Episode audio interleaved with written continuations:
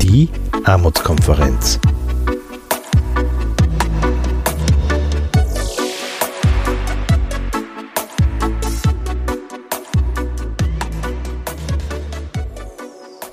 Herzlich willkommen bei einer weiteren Folge des Podcasts der Armutkonferenz. Wir dokumentieren heute eine Pressekonferenz zur ähm, neuen Sozialhilfegesetz, früher oder derzeit noch Mindestsicherung. Äh, bei dieser Pressekonferenz haben sich äh, Vertreter verschiedenster Organisationen dazu geäußert, wo sie hier Probleme bei diesem neuen Gesetzesentwurf sehen. Bei der Pressekonferenz selber dabei sind Martin Schenk von der Dirken Österreichs und der Armutskonferenz, der das Ganze moderiert, Christian Eigner vom Vertretungsnetz Erwachsenenvertretung, Albert Brandstetter von der Lebenshilfe Österreich, Doris Bettikofer von der Plattform für Alleinerziehende, Michael Felten von Promente, Andreas Zembati von Neustart, Judith Büringer von Arbeit Plus, Vera Hinterndorfer, Plattform der Armutsbetroffenen sichtbar werden und Erich Fenninger von der Volkshilfe Österreich. Am Schluss gibt es dann noch einen Aufruf des Bündnisses gegen Armut und Wohnungsnot. Tirol hat viel zu verlieren. Im Anschluss an diese Pressekonferenz äh, haben wir dann auch noch etwas bisschen Positiveres, nämlich den Song zu unserer Kampagne Wir gemeinsam AT, äh, die schon seit mehr als einem Jahr läuft und äh, ja, der jetzt neu ist und den wir Ihnen vorstellen wollen. Jetzt aber direkt zu den einzelnen Statements bei der Pressekonferenz. Meine sehr geehrten Damen und Herren, darf Sie herzlich begrüßen zu unserer gemeinsamen Pressekonferenz äh, zur Begutachtung des Sozialhilfeentwurfs der Regierung. Wir sind die Armutskonferenz. Die Armutskonferenz ist äh, der größte Zusammenschluss Österreichs von Organisationen, Initiativen, Bildungseinrichtungen, Selbsthilfegruppen, die mit Menschen und für Menschen und gemeinsam mit Menschen, die von Armut bedroht sind, arbeiten und versuchen, ihre Lebenssituation zu verbessern. Das ist unser Auftrag, unsere Pflicht, unsere Mission. Unser gemeinsames Ziel ist es, Existenz und Chancen zu sichern, Absturz und Abstieg zu verhindern, aber nicht Leute weiter in den Abgrund zu treiben. Alle Organisationen, die heute hier sitzen, es könnten viele mehr, viel mehr sitzen, wir sind ja über 40, aber wir haben einen Teil derer, die äh, sich für und mit Menschen, die armutsbetroffen sind, äh, engagieren hier am Podium. Und wir wollen äh, diesen Begutachtungsentwurf auch nach den Themen und den betroffenen Gruppen ähm, organisieren. Beginnen wird das, der Bereich Kinder und Familie.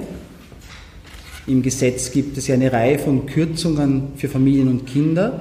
Auch die, Wohn die Frage des Wohnens, diese 30 Prozent, die die Bundesländer höchstens an Wohnkosten zuschießen dürfen, äh, trifft massiv Familien mit Kindern, besonders in den Bundesländern, wo die Wohnkosten zu hoch sind. Dazu wird äh, Doris Bettighofer von der österreichischen Plattform für Alleinerziehende und Erich Fenninger von der Volkshilfe Österreich äh, Stellung nehmen und ihre Analyse äh, vorbringen. Der zweite Bereich sind Menschen mit Behinderungen. Das ist eine große Gruppe, ich würde auch sagen eine vergessene Gruppe in der Mindestsicherung, die einen sehr, sehr großen Anteil, 30 Prozent der Betroffenen ausmacht. Äh, da wird dazu, da, wird, da geht es besonders auch stark ums Wohnen. Das wird ausführen Albert Brandstätter von der Lebenshilfe Österreich, Christian Eigner von Vertretungsnetz, Erwachsenenvertretung und Michael Felten von Promente, wo schwerpunktmäßig um Menschen mit psychischen Erkrankungen geht. Ähm, das dritte Feld wird Andreas Zembati von Neustadt. Da geht es um die Frage der Integration, gerade von Leuten, die äh, in Gefängnissen waren und was kontraproduktiv ist, aber was und oder und was im Gegenteil helfen tut, um Leuten wieder eine neue Chance zu geben. Äh, ein weiteres Feld ist der Bereich des Arbeitsmarktes und, des, und, und Arbeit. Das wird Judith Büringer, Judith Büringer machen. Äh, auch mit der Frage, wie stark die Kombination aus Beschneidung an der Arbeitslosenversicherung und eine schwächere gekürzte Sozialhilfe äh, die Unsicherheit bis weit in die unteren Mittelschichten hinauftreiben könnte. Und äh, weiters wird Vera Hinterdorfer aus der Sicht von Armutsbetroffenen des Netzwerks sichtbar werden, den Gesetzesentwurf bewerten. Bevor ich an die Doris Bettighofer als erste Rednerin äh, weitergebe, möchte ich äh, unser, Ihnen sozusagen unsere Grundanalyse, die eigentlich alles alle, die hier sitzen, äh, gemeinsam verbindet, äh, präsentieren. Äh, das Zentrale, was uns auffällt, ist, dass mit diesem Entwurf die alte Sozialhilfe wieder zurück ist, die ja eigentlich mit dem neuen Jahrtausend überwunden werden sollte. Und sie ist zurück schlimmer, als sie je war, nämlich nach Bundesland zerstückelt er. Wir werden neun so unterschiedliche Gesetze bekommen, wie wir sie noch nie gehabt haben in Österreich. Und äh, sie ist paternalistischer und bevormundender, als sie je war, viel stärker eine Fürsorgeleistung als eine grundrechtsorientierte Leistung. Es gibt keine Mindestsicherung mehr, sondern nach unten ungesicherte Kannleistungen. Diese Sozialhilfe kennt auch in ihren Zielen keine soziale und kulturelle Teilhabe mehr, so wie das im Gesetz der Mindestsicherung war. Die Leistungshöhen, das Wohnen, die Hilfen für alleinerziehende Eltern und Menschen mit Beeinträchtigungen, all das sind Kannbestimmungen, geben also keine Sicherheit. Und in einer Fürsorgeleistung bedeutet das alles oder nichts. Im Zusammenschau mit der Beschneidung der Leistung der Arbeitslosenversicherung, also Arbeitslosengeld und Notstandshilfe, bedeutet das, dass stärker sozialstaatliche, statussichernde Leistungen in mehr almosenhafte, paternalistische Fürsorge überführt werden. Sie sehen das auch am Beispiel der verfahrensrechtlichen Bestimmungen, die gestrichen wurden. Die gibt es nicht mehr in der neuen Sozialhilfe. Verfahrensrecht heißt, dass zum Beispiel ein Antrag innerhalb von drei Monaten fertiggestellt werden muss, dass man also nicht e ewig warten muss, dass man nicht einen Antrag abgibt und äh, es dauert ewig, das ist weg. Diese drei Monate Pflicht, einen Antrag zu stellen, ist weg oder auch die Verpflichtung, einen schriftlichen Bescheid auszustellen. All das macht den Unterschied, ob es sich um Almosen oder um soziale Grundrechte handelt und der Zugang zum Recht sollte für alle gleich sein, egal ob arm oder reich. Jetzt beginnen wir mit dem Feld Kinder und Familie und ich möchte Doris Bettighofer bitten, mit ihren Ausführungen zu beginnen. Ja. Guten Morgen von meiner Seite. Äh, Alleinerzieherinnen werden ja als die großen Gewinnerinnen äh, dargestellt in dem Gesetz. Tatsächlich ist es aber so, dass äh, wir ganz äh, äh, große Befürchtung haben, dass wenn das Gesetz so ausgeführt wird, wie es vorgelegt ist, ähm, Erschwerungen äh, für Alleinerziehende macht und wirklich große Probleme, die dazu führen, dass Alleinerziehende Wohnungen verlieren, Wohnungen nicht mehr bezahlen können oder auch äh, die Alltagskosten nicht mehr tragen. Zwei Punkte möchte ich da hervorheben, und zwar ist das der Alleinerzieherbonus, der eben so äh, großartig dargestellt wird. Wir haben ausgerechnet, dass ungefähr 30 Prozent von den Kindern von dem Bonus nicht profitieren werden. Und zwar sind das jene Familien, die äh, drei oder mehr Kinder haben. Ähm, dort hebt sie äh, der Bonus wieder durch die degressive äh, Gestaltung der Kinderbeiträge auf. Äh, weiters äh, sehen wir mit dem äh, Alleinerzieherbonus ähm, eine ganz große Ungleichheit zwischen die Familien hergestellt oder dargestellt, die in der Praxis dann ganz viele Probleme machen wird, weil sie eben ganz stark kontrolliert wird, äh, kehrt damit das ähm, überhaupt in Anspruch genommen werden kann, beziehungsweise, eh, wie es ihm der äh, Martin Schenk schon gesagt hat, als Kannbestimmung ähm, möglicherweise nur ganz viele Personen oder ganz viele Familien überhaupt nicht äh, zugute kommt. Äh, wir sehen das als große Ungleichheit und ähm, es ist für uns völlig unverständlich, dass man da Familien, die äh, eh schon wenig haben, nur weiter in die Armut treibt. Äh, der zweite Punkt ist äh, Wohnen. Ähm, Alleinerziehende haben sowieso schon einen erschwerten Zugang zum, zum Wohnungsmarkt und müssen ganz oft auch Wohngemeinschaften gründen, damit sie ihr Leben überhaupt finanzieren können, beziehungsweise ihre Wohnung abgesichert ist. Mit dem neuen äh, vorgelegten Gesetz wird es so sein, dass äh, wenn jetzt Alleinerziehende zusammenziehen in einer Wohngemeinschaft, ähm, das dann als Bedarfsgemeinschaft gerechnet würde und nicht mehr jede Familie für sich äh, die Mindestsicherung oder Sozialhilfe, wie es ja dann heißt, äh, beantragen könnte. Und das wird zu massiven Kürzungen führen weiter. Beziehungsweise äh, kennen wir einfach aus der Praxis, äh, viele Familien, die auch Wohngemeinschaften mit Personen eingehen, die keine Mindestsicherung beziehen. Und ähm, dort laufen die Familien Gefahr, dass dann möglicherweise, wenn ein gutes Einkommen äh, bei einer Person im Haushalt da ist, die Mindestsicherung ganz wegfällt und die Menschen gar nichts mehr bekommen. Äh, Wohnen ähm, hat nur einen, einen Aspekt drinnen, eben die Aufteilung zwischen Geld- und Sachleistungen, wo wir auch stark befürchten, dass die, ähm, wenn Wohn Wohnkosten jetzt durch, durch eine Sachleistung abgedeckt werden sollten, diese weitere äh, Benachteiligung für die alleinerziehenden Familien macht, eben im Zugang zum Arbeitsmarkt. Und äh, für uns auch sehr kritisch einfach, äh, der Gesetzentwurf sollte ja die Menschen ein bisschen in der, in der Selbstbestimmung halten oder Hilfe zur Selbsthilfe leisten. Und mit der Maßnahme wird das äh, absolut zunichte gemacht. Danke. Erich Fenninger. Ja, danke für Ihr Kommen. Schönen guten Morgen. Ähm, wir reden nicht äh, aus Selbstzweck, sondern Interesse von armutsbetroffenen Menschen. Wir sind keine Opposition, sondern sozialarbeitende Menschen. Und wir beziehen keinen Profit, sondern wir wollen jenen Menschen, die benachteiligt sind, äh, ermöglichen, von unserer Arbeit zu profitieren.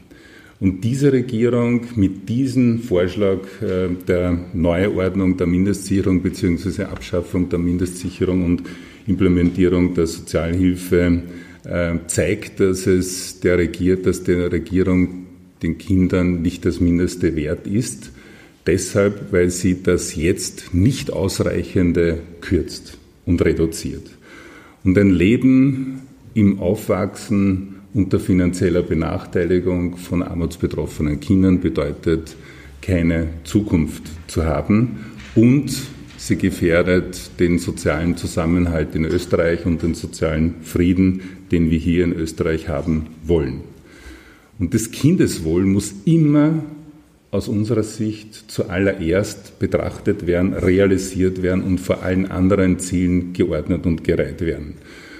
80.000 Kinder und Jugendliche beziehen momentan über die Kinderrichtsätze Mindestsicherung. 80.000 Kinder und diese leben jetzt schon im Mangel. 53 Prozent äh, leben in überbelegten Wohnungen. 29 Prozent haben nicht die Möglichkeit, sich neue Bekleidung zu kaufen. 19 Prozent können nicht einmal an den Schulaktivitäten teilnehmen, weil Schule mittlerweile etwas kostet und armutsbetroffene Kinder daran nicht teilhaben können und deshalb auch früh aus dem Bildungssystem fallen. Und in dieser Situation geht diese Bundesregierung her und kürzt das Nicht-Ausreichende bei den Kindern. Sie wissen, die Regelung erstes, zweites, drittes Kind und das dritte Kind ist nur mehr 45 Euro wert pro Monat. Das bedeutet nicht einmal 1,50 Euro. 1,50 Euro wird von manchen viermal am Tag für Trinkgeld ausgegeben. 1,50 Euro steckt man so salopp in den ähm, ähm, Wagen, um in Einkaufszentren herumzusurfen. Das steht den armutsbetroffenen Kindern zur Verfügung. Wir brauchen Garantien und kein Almosen. Und wir wollen tatsächlich Veränderung, wie die Regierung angesprochen hat, allerdings nicht zurück in das vorletzte Jahrhundert, wo man sagt, gebt den Reichen und nehmt den Armen, sondern auch vor in einer Gesellschaft des Zusammenhalts. Und wir sehen in diesem Gesetzestext, wenn man den zusammendenkt, dass es nicht wirklich um Einsparung gehen kann weil die Mindestsicherung jetzt 900 Millionen Euro in Summe ausmacht. 0,9 Prozent der Sozialausgaben nur beträgt. Warum konzentriert man sich zuallererst, wenn man meint, einsparen zu müssen in der Republik? Positiv unterstützen wir auf die Ärmsten. Es erscheint, dass es eher um Disziplinierung geht, und um Sanktionierung geht. Und das zeigt auch, dass in diesem Text nicht mehr davon gesprochen wird, dass es um Teilhabe geht. In den alten Texten und auch in der Geschichte war es wichtig, dass sich Regierungen bekennen, dass jeder Mensch in einer Gesellschaft teilhaben kann und soll und dass er das Recht hat, teilzuhaben. Das vermissen wir und erschreckend ist, nicht einmal 1,50 Euro für das dritte Kind äh, bereitzustellen. Das ist in Anbetracht der gesellschaftlichen, ökonomischen Entwicklung ein Skandal. Sie finden auch die Zahlen zu Lebensbedingungen, die auch jetzt zitiert worden sind in Ihren Unterlagen. Das ist die aktuelle äh, statistische Nachrichten der Statistik ausgetragen. Jetzt kommen zum Feld Menschen mit Behinderung, Menschen mit Beeinträchtigungen, welche Probleme durch das neue Gesetz hier kommen werden. Ich bin Albert Veranstalter von Lebenshilfe Österreich. Ja, guten Morgen. Ähm, der vorliegende Entwurf für das Sozialhilfegrundgesetz entfernt sich in unserer Analyse sehr weit von dem, was eigentlich das Ziel einer Regierungsvorlage oder eines Gesetzes sein sollte, nämlich selbstbestimmtes Leben und gesellschaftliche Teilhabe zu ermöglichen. Das ist die Verpflichtung, die die UN-Behindertenrechtskonvention auferlegt. Äh, dem hat Österreich zugestimmt. Dieses Gesetz erfüllt das äh, nicht, sondern im Gegenteil, es geht weit davon äh, weg. Im Detail äh, sind zwar einige Zusatzleistungen angekündigt, aber das sind Kantbestimmungen. Das wurde ja auch schon hier kritisiert. Es ist nicht ersichtlich, wie weit zum Beispiel nicht anrechenfähige Beträge äh, wirklich eingelöst werden können oder nicht. Das sind Kantbestimmungen. Was wir eigentlich brauchen, sind Mindeststandards, die verpflichtend sind und nicht nach unten hin offene Kantbestimmungen, die der, äh, dem Wohlwollen der Länder oder der Landesregierungen anheimgestellt werden. Im Bereich Wohnen äh, äh, sehen auch wir in äh, den Behindertenorganisationen große Problemstellungen. Das eine, das ist der schon besprochene, die Deckelung bei Mehrkindfamilien. Das betrifft natürlich Menschen mit Behinderungen ganz besonders. Und hier möchte ich nur verweisen, dass Kinder mit Behinderungen einen behinderungsbedingten Mehraufwand für die Lebensführung haben. Da sehen wir ganz große Probleme. Hier sollten Kinder mit Behinderungen äh, auf jeden Fall ausgenommen werden, abgesehen davon, dass diese Deckelung äh, bei Mehrkindfamilien ein gesellschaftspolitischer Skandal ist.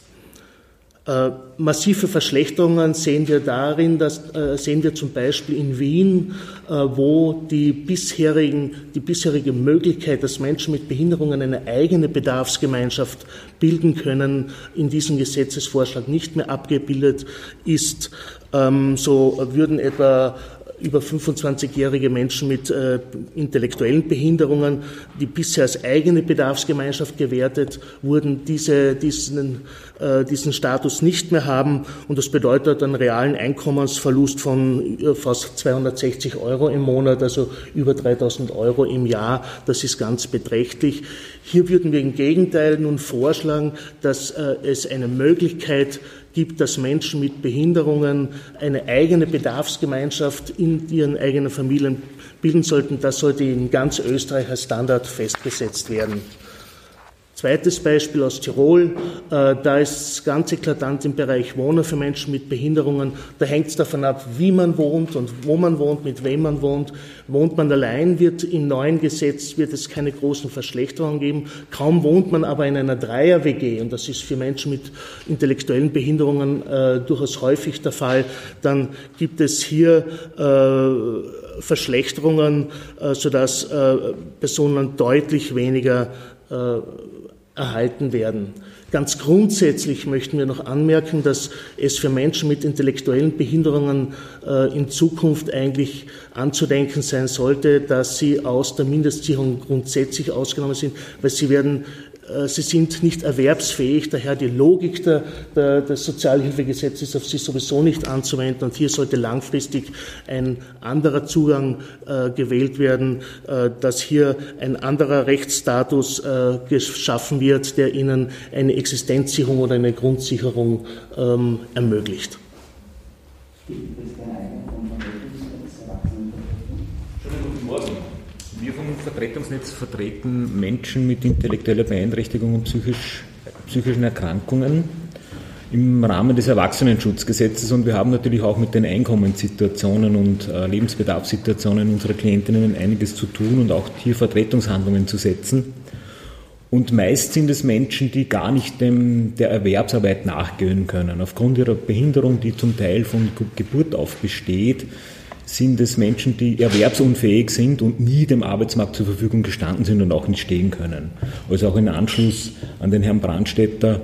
Ähm, es geht darum, Dauerleistungen zur Verfügung zu stellen im Sinne eines Mindestmaßes. Dieses Grundsatzgesetz, äh, Sozialhilfe-Grundsatzgesetz des Bundes ist ein völlig falsches Signal, nämlich an die Länder. Die Länder haben die Möglichkeit im Sinne von Kannleistungen unter diese Höchstbeiträge zu gehen. Es geht nicht mehr um Mindestsicherung, wie schon angesprochen. Es gab aber in der Geschichte, sagen wir so, des Behindertenrechtswesens im Jahr 2008 die UN-Behindertenrechtskonvention, die wurde von Österreich unterzeichnet mit dem Ziel, wo sich Österreich verpflichtet, ähm, im Sinne eines selbstbestimmten und inklusiven Lebens behinderten Menschen die Teilhabe am Leben zu ermöglichen. Das war eigentlich ein richtiges Signal zu diesem Zeitpunkt und wenn man sich diese Grundsatzbestimmungen hernimmt, wäre es eigentlich sehr einfach, äh, daraus abzuleiten, welche Grundsatzleistungen Menschen mit Behinderungen im Sinne einer Dauerleistung brauchen. Einfach als Beispiel, Menschen mit Behinderung wollen selbst leben. Das wird sichergestellt im Sinne der Selbstbestimmung. Selbstleben heißt, ich brauche etwas zum Einkaufen. Ich denke mir so ganz banale lebensalltägliche Bezüge, die wir auch tun. Einkaufen, Essen kochen, Kino gehen. Und der Unterschied ist aber, behinderte Menschen brauchen dabei oft Unterstützung. Unterstützung kostet etwas. Es fängt vielleicht an beim Wechsel der Glühbirne. Mir ist es möglich, eine Glühbirne zu wechseln, behinderten Menschen vielleicht nicht. Es geht vielleicht weiter beim Fensterputzen, beim Reinigen der Wohnung oder beim Einkauf Unterstützung zu haben oder um die Mobilität zu sichern, ins Kino zu gehen. Und etwas, was auch auffällt in diesem Grundsatzgesetz, es soll ja dann nur mehr zwölfmal, also monatlich ausbezahlt werden und im Sinne eines Urlaubs- und Weihnachtsgeldes sich einen kleinen Urlaub zu leisten oder zu Weihnachten ein paar besondere Wünsche für sich selbst oder andere zu erfüllen, ist dadurch nicht mehr möglich. Und diese Dinge wären eigentlich aus der aus Ableitung der UN-Behindertenrechtskonvention einfach zu bewerkstelligen. Letztlich, äh, was ja auch feststellt, feststeht, ist, dass behinderte Menschen von einem Armutsrisiko erhöht bedroht sind. Diese Bedrohung des Arbeits, äh, Armutsrisikos wird weiterhin erhöht werden. Es geht in Richtung, Menschen mit Behinderung werden zu Bittstellern stilisiert oder zu Almosenempfängern. Und um es einfach kurz zu sagen, Armut wird für behinderte Menschen wieder sehr stark äh, in, in Kauf genommen. Dankeschön. Ja, schönen Vormittag. Ähm, all das, was meine Kolleginnen und Kollegen hier bis jetzt gesagt haben, macht eines klar. Äh, das Sozialhilfegrundgesetz geht nicht Menschen in Notlagen an, nicht nur, es geht uns alle an und jeden Einzelnen von uns kann dieses Gesetz in ganz kurzer Zeit treffen. Und nachdem ich eine Organisation vertrete, die sich um psychische Gesundheit oder die psychische Gesundheit in der Gesellschaft und um Hilfen für Menschen mit psychischen Krisen und Erkrankungen äh, kümmert, ist mir das ein besonderes Anliegen zu sagen, wir brauchen ein Sozialhilfegrundgesetz, das soziale Sicherheit gibt und nicht Verunsicherung und Möglichkeiten offen lässt. Das, was der Kollege Eigner gesagt hat, dass die Länder äh, mit diesem Gesetzesentwurf äh, jegliche Möglichkeit haben. Martin Schenk hat es auch schon gesagt, wir haben Kammbestimmungen definiert, wir haben zwar Höchstgrenzen definiert, aber nicht nach unten. Äh, wenn Sie sich in die Lage versetzen, Sie werden selbst davon betroffen und ich sage jetzt mal ganz plakativ, Sie haben eine psychische Krise und verlieren den Job und es kommt dann die soziale Hilfe, weil wir auch nicht wissen sozusagen, ähm, also jetzt, wenn Ihre Arbeitsfähigkeit verloren ist, äh, wollen Sie dann von oder können Sie dann mit diesem Gesetz sich vorstellen, dass Sie wieder zurück äh, in die Gesellschaft kommen bzw. ihren Platz auch weiterhin einnehmen können. Ähm, daher mein, mein, Appell, wir müssen dieses Gesetz, die Bundesregierung muss dieses Gesetz reparieren. Äh, wir müssen aufhören, auf Menschen mit psychischen Erkrankungen, mit Behinderten, auf Menschen in Armutslagen Druck aufzubauen. Wir müssen ihnen Unterstützung geben. Äh, und das macht dieses Gesetz so nicht. Und damit schließe ich auch schon. Danke. Andreas Zembati von Neustadt. Ja, guten Morgen auch von meiner Seite. Der Verein Neustadt kümmert sich im Sinn der opferschutzorientierten Täterarbeit um Personen, die aus der Haft entlassen worden sind oder von einem Gericht zu einer bedingten Freiheitsstrafe verurteilt worden sind. Er kümmert sich aber auch um Opfer und ist im Bereich der Prävention tätig. Ich würde Ihnen aber gerne heute hier nicht nur diese Positionierung der, unserer Sozialarbeiterinnen und Sozialarbeiter nahebringen, sondern, und das ist doch etwas sehr Bemerkenswertes, die einheilige Position von anderen Experten und Expertinnen aus dem Bereich der Justiz. So sind die Dinge, die ich Ihnen jetzt dann kurz vorstellen werde, auch unterstützt von der österreichischen Richtervereinigung. Sie ist weiters unterstützt aus dem Bereich der Wissenschaft, der Forschung, Wirtschaftsuniversität, Institut für Rechts- und Kriminalsoziologie. Expertinnen aus dem Strafvollzug haben sich ebenfalls gegen eine Bestimmung gewandt, die ich Ihnen gleich präsentieren werde. Und was für uns ganz besonders wichtig ist, auch der Weiße Ring ist gegen diese Bestimmung. Was beinhaltet nun diese Bestimmung? Sie meint, dass Menschen, die eine Verurteilung bekommen haben, die mehr als sechs Monate bedeutet, sechs Monate Freiheitsstrafe, dass die von der Mindestsicherung auszuschließen sind und in den Bereich der Grundversorgung durch die Länder äh, überführt werden sollen. Grundversorgung bedeutet konkret für, die einzelnen, für den einzelnen Menschen, das sind in Österreich nicht mehr als ein Taschengeld im Monat von ungefähr 360 Euro. Davon soll Miete und alles mögliche andere auch bezahlt werden. Diese Bestimmung trifft aber nicht nur Menschen, die aus der Haft entlassen worden sind, sondern sie trifft auch Personen, wo der Richter entschieden hat, die Richterin entschieden hat, eine bedingte Verurteilung mit Anordnung von Bewährungshilfe oder anderen Maßnahmen ausgesprochen worden ist. Das heißt, in Summe betrifft es derzeit, nach derzeitiger Rechtsprechung, 14.000 Personen in Österreich.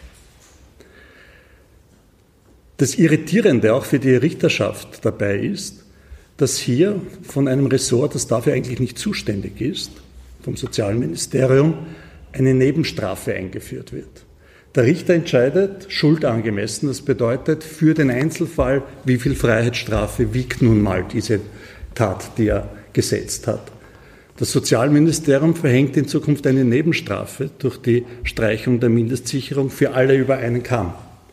Das hat mit dem Instrumentarium der etablierten Justiz nichts gemein. Der Zweck von Strafen liegt ja nicht darin, Vergeltung zu üben, sondern der Zweck von Strafen liegt letztlich darin, den Rückfall zu vermeiden, also ein Mehr an Sicherheit in der Gesellschaft einzubringen. Und eine Bemerkung in den Anmerkungen dieses Gesetzes macht uns da besonders stutzig. Die Formulierung in diesen Anmerkungen bedeutet nämlich, was den Zweck dieser Streichung bedeutet, äh, betrifft, es soll hier um eine adäquate öffentliche Sanktionswirkung durchgeführt werden. Also das bedeutet eindeutig, dass das Sozialministerium nun mehr Strafmaßnahmen auch im Petto hat, in dem Potpourri. Und das Sozialministerium soll aus unserer Sicht äh, nicht strafen, sondern es soll Grundlagen für die Sicherheit durch die Integration von Straftätern ermöglichen. Wir erwarten für unsere 7500 Klienten, die das jetzt unmittelbar betreffen wird, eine hohe Risikosituation. Eine Risikosituation, weil jemand, der ohne Hoffnung ist, hat auch nichts zu verlieren. Und damit kann es zur Eskalation in Form von neuer Kriminalität in Rückfall kommen. Es bedeutet aber auch, dass Menschen, also Angehörige von diesen Personen, mit bestraft werden. Denn mit diesem Taschengeld ist einfach ein aktueller ähm, ein aktuelles Überleben nicht möglich. Dieses Taschengeld ist gedacht für Personen, die im Rahmen der Grundversorgung ohnehin zum Beispiel einen Heimplatz haben oder anderes. Das haben unsere Klienten und Klientinnen nicht. Auch diese Eskalation zu Hause mit dem Geld auszukommen, bedeutet eine Gefährdung auch der unmittelbaren Angehörigen. Wir glauben deswegen, dass in Summe diese äh, Streichung der Existenzgrundlage eine unmenschliche und eine erniedrigende Strafe oder Behandlung im Sinn des Paragraph 3 der Europäischen Menschenrechtskonvention darstellt und deswegen erst recht abzulehnen ist. Zum Schluss der Aspekt der Opfer. Opfer erwarten sich, das zeigen alle Studien, nicht Vergeltung, sondern Opfer erwarten sich die Bestrafung des Täters im Sinn einer Rückfallsprävention. Und Opfer erwarten sich auch Schadenwiedergutmachung. Wie soll das funktionieren mit diesem Betrag? Wird nicht klappen. Wichtig ist aber auch, dass diese Vorbeugung vom Rückfall für die Opfer ja auch ein Leben in Sicherheit bedeuten würde und letztlich auch für die gesamte Gesellschaft. Wir sind also gemeinsam mit diesen anderen Experten aus dem Bereich der Justiz der Überzeugung, niemand, auch nicht jemand, der gegen ein Strafgesetz verstoßen hat, verliert das Recht auf Würde und auf Grundsicherung. Vielen Dank. Judith Böhmer. Ja, guten Morgen auch von meiner Seite. Ähm, ich möchte gerne den vorliegenden Entwurf aus arbeitsmarktpolitischer Sicht beleuchten. Wir glauben, dass der vorliegende Entwurf äh, kein geeignetes Mittel ist, um das eigene formulierte Ziel in Paragraph 1, nämlich die Wiedereingliederung von Bezugsberechtigten ins Erwerbsleben, so ist es formuliert, zu erreichen. Wir glauben nicht, dass dieser Entwurf dieses Ziel erreichen kann. Warum nicht? Einerseits, weil der Kreis der bezugsberechtigten Personen in der Sozialhilfe eingeschränkt wird. Das betrifft einerseits die subsidiär Schutzberechtigten, die ausgenommen sind von der Sozialhilfe und, äh, wie wir jetzt schon gehört haben, auch straffällig gewordene Menschen, die aus der Sozialhilfe herausfallen. Das heißt, es gibt Einschränkungen beim bezugsberechtigten Personenkreis. Und andererseits ist der Bezug der Sozialhilfe voraussetzungsvoller geworden. Und zwar mit der Konstruktion des sogenannten Arbeitsqualifizierungsbonus. In Wirklichkeit ist dieser Arbeitsqualifizierungsbonus aber ein Malussystem und kein Bonussystem. Warum?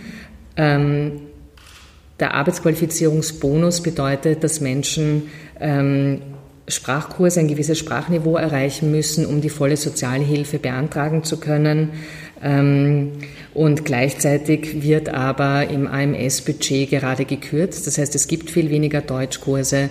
Das heißt, wir sehen hier einen sehr zynischen Mechanismus, dass von Arbeitsqualifizierungsbonus gesprochen wird und gleichzeitig die Mittel zur Erreichung dieser Arbeitsqualifizierung im Sinne von Deutschkurse und Qualifizierung für B1 gar nicht zu erreichen ist. Aus unserer Sicht ist das zynisch und auch nicht nachvollziehbar, ähm, dass hier dieses Malus-System eingezogen wird.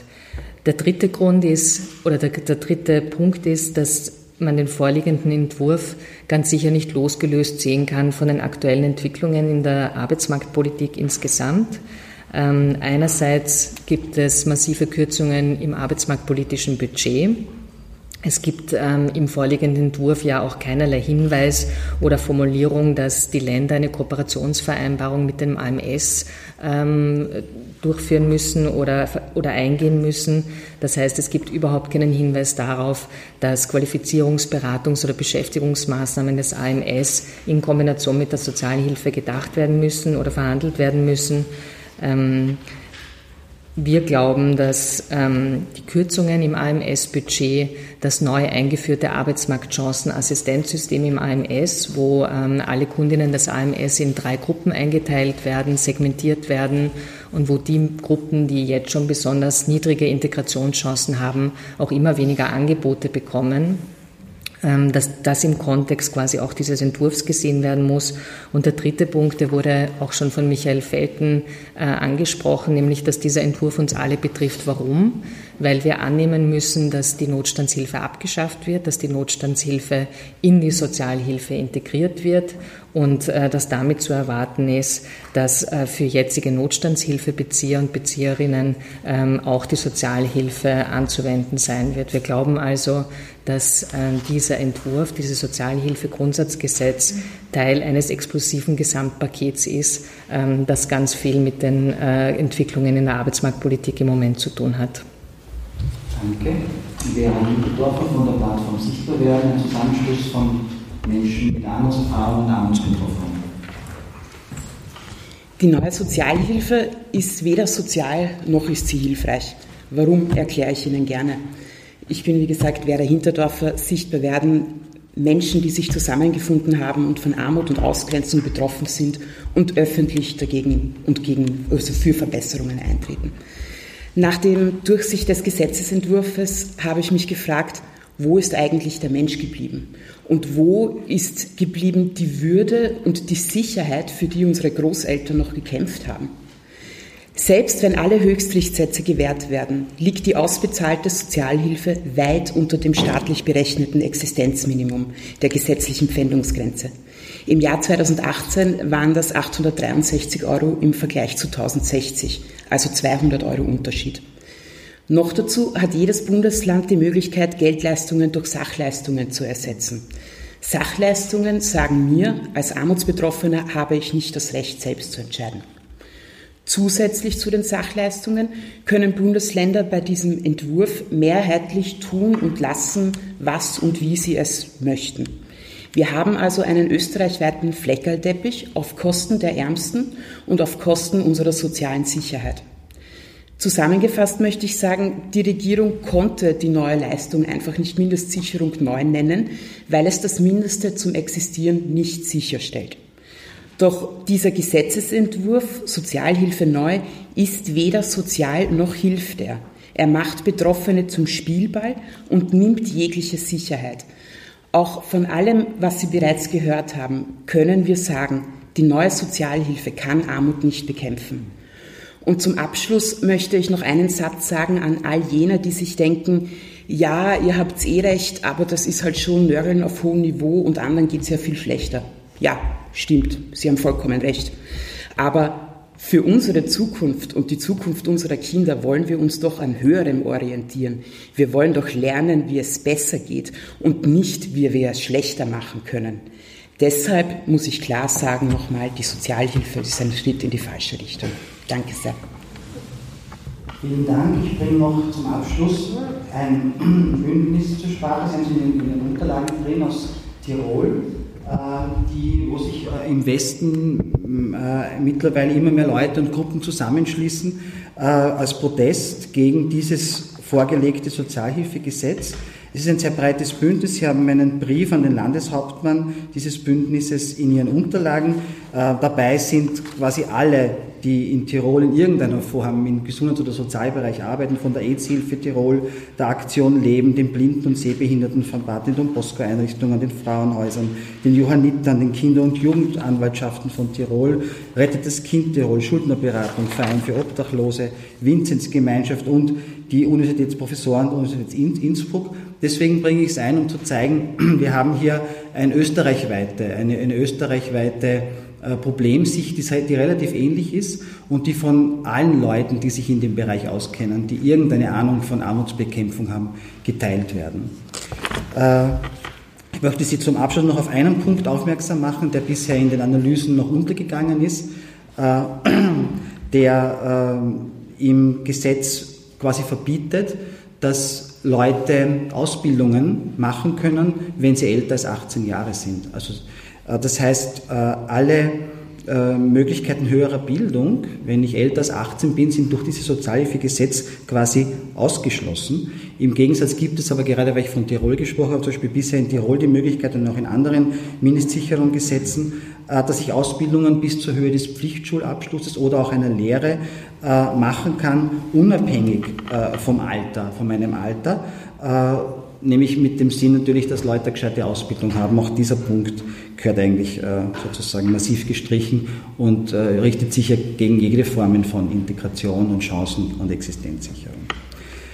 Ähm, insgesamt, und dann bitte ich Sie um Ihre Fragen, äh, meinen wir, und Sie haben die vielen äh, Analysen gehört, dass äh, die Chancen für tausende Kinder weiter zu verschlechtern, dass Familien in krankmachende Lebensbedingungen zu treiben und Menschen bis weit in die Mittelschichten hinein einem drohenden Almosenregime auszusetzen, all das nicht die Werte sein können, die uns stark gemacht haben.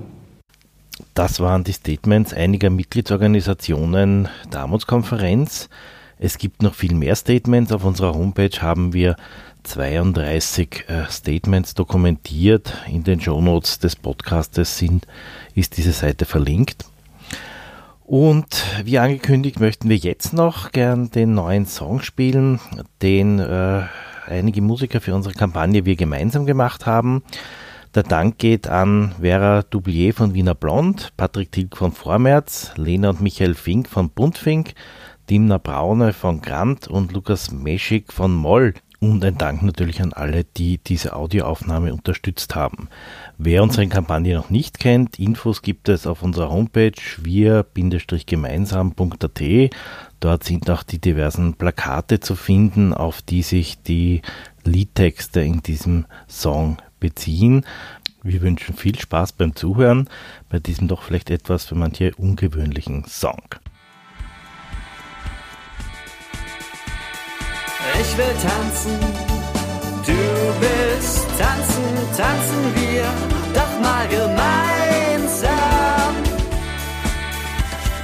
Ich brauch was zu essen, du brauchst was zu essen. Niemand ist gern einsam.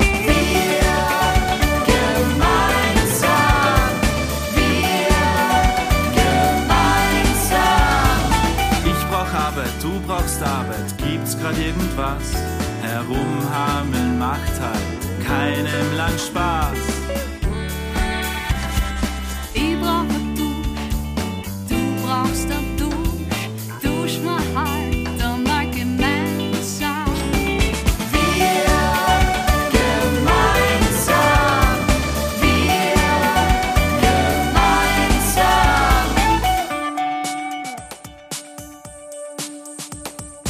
Ich brauch ein Horn, du brauchst ein Horn, weißt du,